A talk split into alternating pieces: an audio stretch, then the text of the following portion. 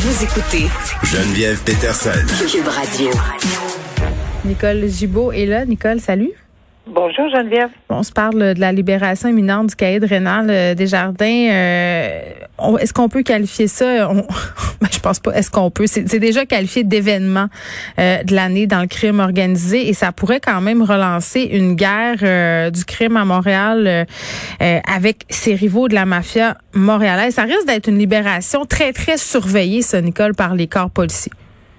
Absolument, mais pas juste surveillé par les corps policiers, parce que lorsque la police dit qu'elle, qu'elle que la police redoute le retour, mm-hmm. c'est redoute aussi qu'il y a, qu'il y a malheureusement possiblement des bains de sang qui s'annoncent, euh, vengeance étant euh, euh, l'objectif possiblement. Évidemment, il y a un long, long passé, il y a des, des ramifications avec avec plein de monde dans la mafia ou ben, juste rappeler là que Desjardins été condamné 14 ans de prison comploté pour le meurtre de l'aspirant parrain Salvatore Montagna quand même là. Oui, puis euh, il y, a, y, a, énormément d'autres liens à faire avec euh, euh, et des guerres avec les résultats, avec bon des, des sur sa vie à lui, il y avait eu un mhm. contrat également apparemment de, de même à l'intérieur des murs par le, notre Mom Boucher et, et, et autres. Il y, y, a beaucoup de gens là, qui semblent tu sais sans vouloir entre eux là pour toutes sortes de raisons. Son beau-frère, lui, a été assassiné également.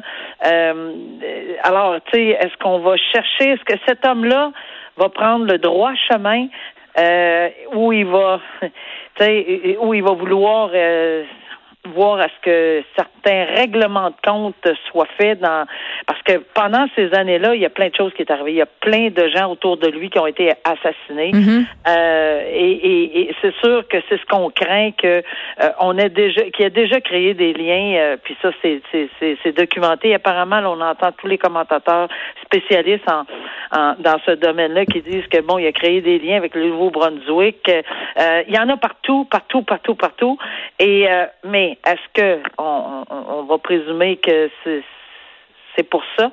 Euh, c'est ce que la police redoute, parce que si c'est le cas, on pourrait évidemment, malheureusement, dans Montréal, assister à des règlements de compte, puis on veut pas se trouver euh, euh, dans les dans les environs lorsque ça arrive. puis c'est ça le problème avec avec ce genre de dossier-là, c'est que oui, on purgeait un un temps à la prison. Oui, ils vont être remis en liberté parce que c'est une liberté d'office, deux tiers de la sentence, etc. Oui, ça se peut qu'ils soient en maison de transition où il va avoir des conditions, etc. Mais à un moment donné, là, ça va se terminer, là, puis même une petite sortie peut entraîner autre chose. Puis on, je le lisais euh, euh, dans ce dans tous les dossiers relativement à lui que tu sais, on appelle ça caler des chutes, là, parce que j'ai entendu l'expression ce matin, là. Euh, que, même de la prison. Apparemment, il faut pas, euh, faut pas euh, s'estomaquer de ça. C'est comme régulier, ça. C'est ce que. Oui, des criminels qui continuent à opérer euh, de la prison, à étendre leurs tentacules, à créer des contacts, puis quand ils ressortent, ben ils font juste retrouver finalement leur terrain de jeu. Oui, puis euh, c'est un peu ça là, qui, qui fait douter euh, aux policiers, qui, qui redoute les policiers, euh, que bon, c'est déjà tout bien organisé. Ou bien il s'en va euh, devenir l'homme d'affaires qu'il parce que c'est un homme d'affaires également là c'est pas c'est, un monsieur dont on a entendu parler également pendant la commission Charbonneau là, par l'intermédiaire de certains témoins euh, mais mais ceci dit euh, même si il voulait retourner ça veut pas ça n'empêchera pas d'autres personnes qui lui en veuillent hmm.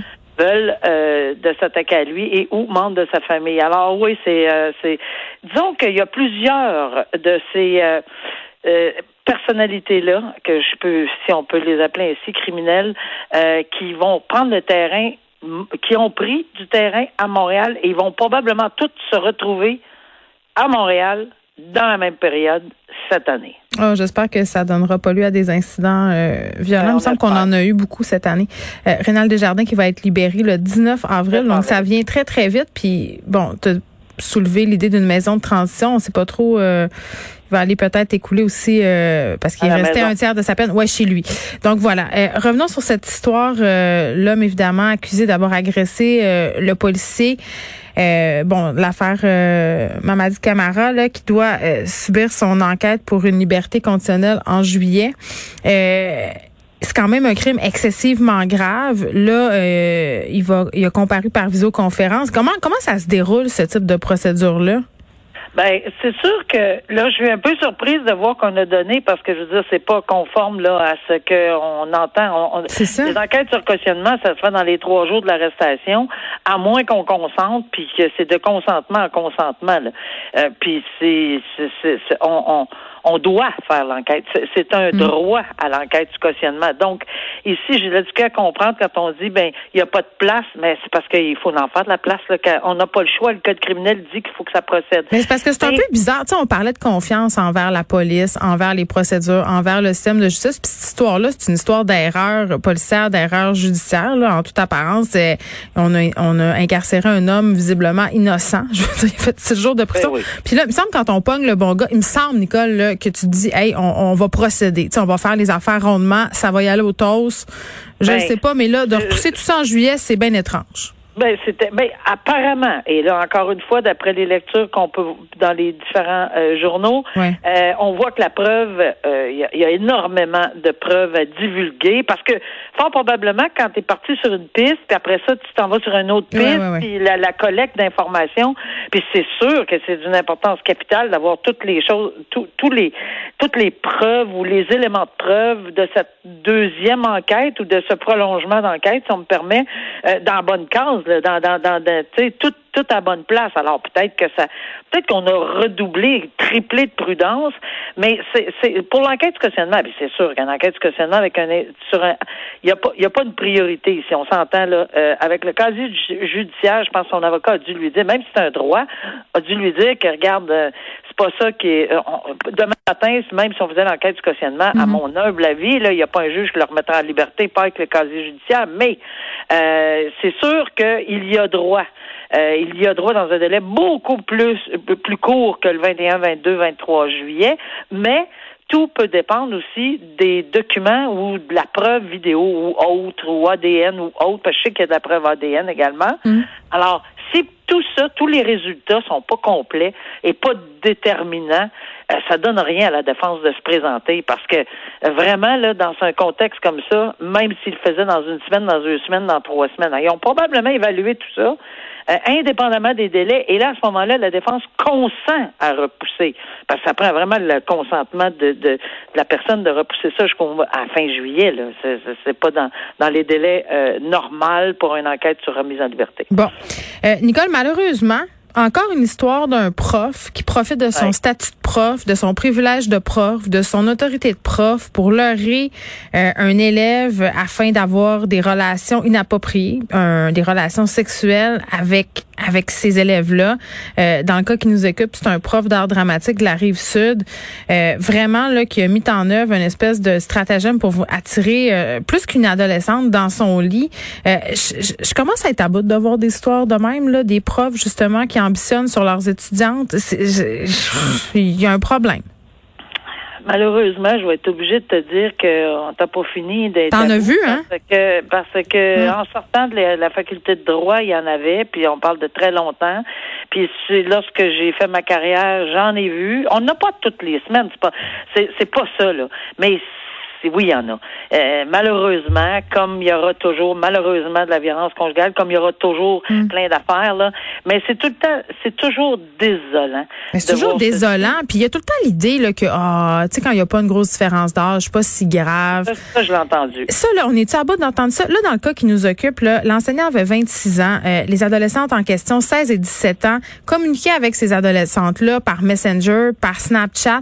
Les médias sociaux, là, on va se le dire, là, ça peut aider certaines personnes avec des intentions plus ou moins douteuses à entrer en contact vraiment en dehors de l'école en catimini, ce que les profs pouvaient pas faire avant. Là. les profs qui ont des problèmes dans la tête là, qui veulent se servir de leur classe comme des terrains de chasse, Nicole, là, avant, il fallait qu'ils appellent. Hein, les parents répondaient, là, puis là, euh, ils pouvaient, euh, si on veut, euh, mettre un wow à tout ça. Là, à ce temps, hop, en catimini, tu peux te faire un compte, puis là, tu peux commencer à parler avec ton prof. puis pas juste des profs, là, des intervenants, toutes les personnes qui sont en situation d'autorité. je ne sais pas, mais à un moment donné, dans les directions d'école et les organismes qui engagent ces personnes-là, il faudrait qu'il y ait un contrôle plus serré de qu'est-ce qui se fait puis qu'est-ce qui se fait pas. Puis ben, écrire à une étudiante là, de 16 ans par Messenger, ça ne se fait pas. Ben, c'est ça, mais c'est un des très mauvais côtés des réseaux sociaux. Là. Très, très, très. Euh, on commence à en nommer plusieurs de ça ici. Là, euh, il y, en a beaucoup de mauvais mm. côtés. C'est sûr que l'information là euh, rapidement, etc. Puis bon, il y a toutes sortes de. il y a y a du positif là, j'imagine. Mais, mais évidemment, à chaque fois qu'on voit ce genre de dossier là, dans des conditions comme ça, la pas juste ça, c'est la vulnérabilité également. Puis le, le lien de confiance. Euh, et c'est ce que le juge euh, a mm. soulevé là-dedans, que effectivement l'accusé a profité de son statut d'enseignant, puis de la confiance qu'elle avait. C'est pas juste ça, euh, Nicole. On en a parlé toi et moi. tu sais, les jeunes filles ou les jeunes hommes qui tripent sur leurs professeurs, là, qui ont qui ont trop écouté la société des poètes, des poètes disparus là puis qui capotent là je veux dire, ça a toujours été OK? Ça va toujours être il y a quelque chose qui s'appelle le transfert en psychanalyse c'est quand tu te mets à triper sur ton médecin ou sur ton psy ou sur ton prof là c'est un processus psychologique tout à fait normal ta responsabilité d'adulte, c'est de dire non. C'est de dire non et c'est d'établir une limite claire. Et c'est pour ça qu'une condamnation de prison ferme, parce que je j'ai pas le détail, mais à mon humble avis, là, il n'y a pas d'antécédent judiciaire long comme le bras, comme dans le dossier dont on vient de parler tantôt. Là, c'est probablement pas le cas, mais un 15 mois ferme euh, pour un euh, pour un individu qui euh, qui, euh, qui, qui, a vraiment brisé la confiance, brisé, il peut pas juste briser la confiance, il s'en est permis avec des mineurs, ben c'est clair comme l'eau de roche. Qu'on s'en est permis, tu dis? Il a, il a proposé à une adolescente à 3 heures du matin d'envoyer un taxi chez elle euh, en lui disant qu'il allait la déshabiller à son arrivée. Oui, tout à fait. Puis c'est ça que. Puis on revient encore à l'arrêt de la Cour suprême dont on parle tout le temps. Maintenant, Friesen avec cet arrêt-là, on le dit, et je pense qu'on a un autre exemple ici, que le juge l'a appliqué, il a appliqué les principes, il a dit non, regarde, 15 mois de détention euh, ferme. C'est là qu'on est rendu.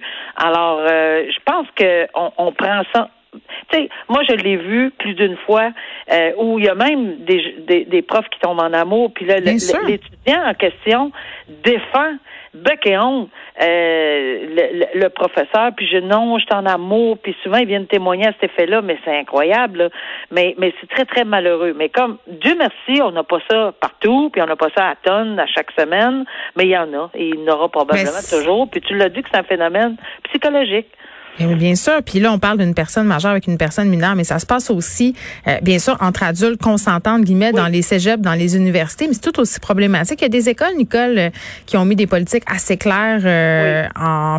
Ils ont mis de l'avant ces politiques-là pour que les professeurs ne puissent pas avoir des relations avec des élèves, parce qu'à un moment donné, même si tu es un adulte, combien de fois j'ai entendu, moi, des profs d'université dire, ah, comment j'en ai vu sortir avec leurs étudiantes à la maîtrise ou au doctorat en se disant que c'était des adultes consentantes et en faisant complètement du fait que euh, ils étaient quand même en situation d'autorité d'évaluation par rapport à ces personnes-là. Puis je vais aller plus loin que ça. Tu me parles d'étudiantes qui sont venues témoigner en disant je suis en amour avec mon prof. Euh, moi j'ai entendu des étudiantes à plusieurs reprises faire des sorties en disant moi je suis tannée qu'on m'infantilise puis qu'on dise que je peux je peux pas être en amour avec un prof. Oui, je euh, l'ai entendu. À un moment donné là, c'est comme s'il faut protéger ces femmes-là contre elles-mêmes c'est sûr qu'il peut y avoir des exceptions. Là. Ça se peut des étudiantes universitaires qui se ramassent avec des profs. Mais habituellement, là, je veux pas mal parler, Nicole, là, mais ces profs-là, ce sont des séducteurs en série. Et quand l'étudiante vieillit, ah, quand tout à coup, ah, il y a donc pour une autre qui est rendue à maîtrise, sont interchangeables. C'est ça qui est triste. Puis vraiment, on en a des exemples de profs, Nicole, dans les universités. mais il faut pas généraliser. Ben non, ben, faut pas généraliser. Regarde. non, non, non, non, Moi, j'étais au département de littérature de l'UCAM, là, euh, puis j'avais des amis à l'UDM, puis des profs qui servaient de leur classe comme des terrains de chasse. Là. En veux-tu, en v'là? L'université le savait, l'université faisait rien. Voilà. On était plus prude dans mon temps, je pense. ah, mais peut-être que tu n'as pas étudié en littérature, hein? Non. Le mythe, le mythe du poète En maudit, droit. là, puis des, tu sais, euh, à parté, là, mais toute cette histoire de Gabriel Masneff en France qui a abusé Ah, d'une jeune fille. Tu sais, à un moment donné, il y a cette idée-là en littérature d'espèce de, de, d'artiste euh, intouchable, à l'abri de tout. Ce poète maudit, ça, ça a beaucoup euh, servi de prétexte Ah oui, oui, à des oui, gens abuseurs. Donc voilà, fin, fin de l'aparté. Bonnes vacances de Pâques, Nicole. On se retrouve Ben mardi prochain.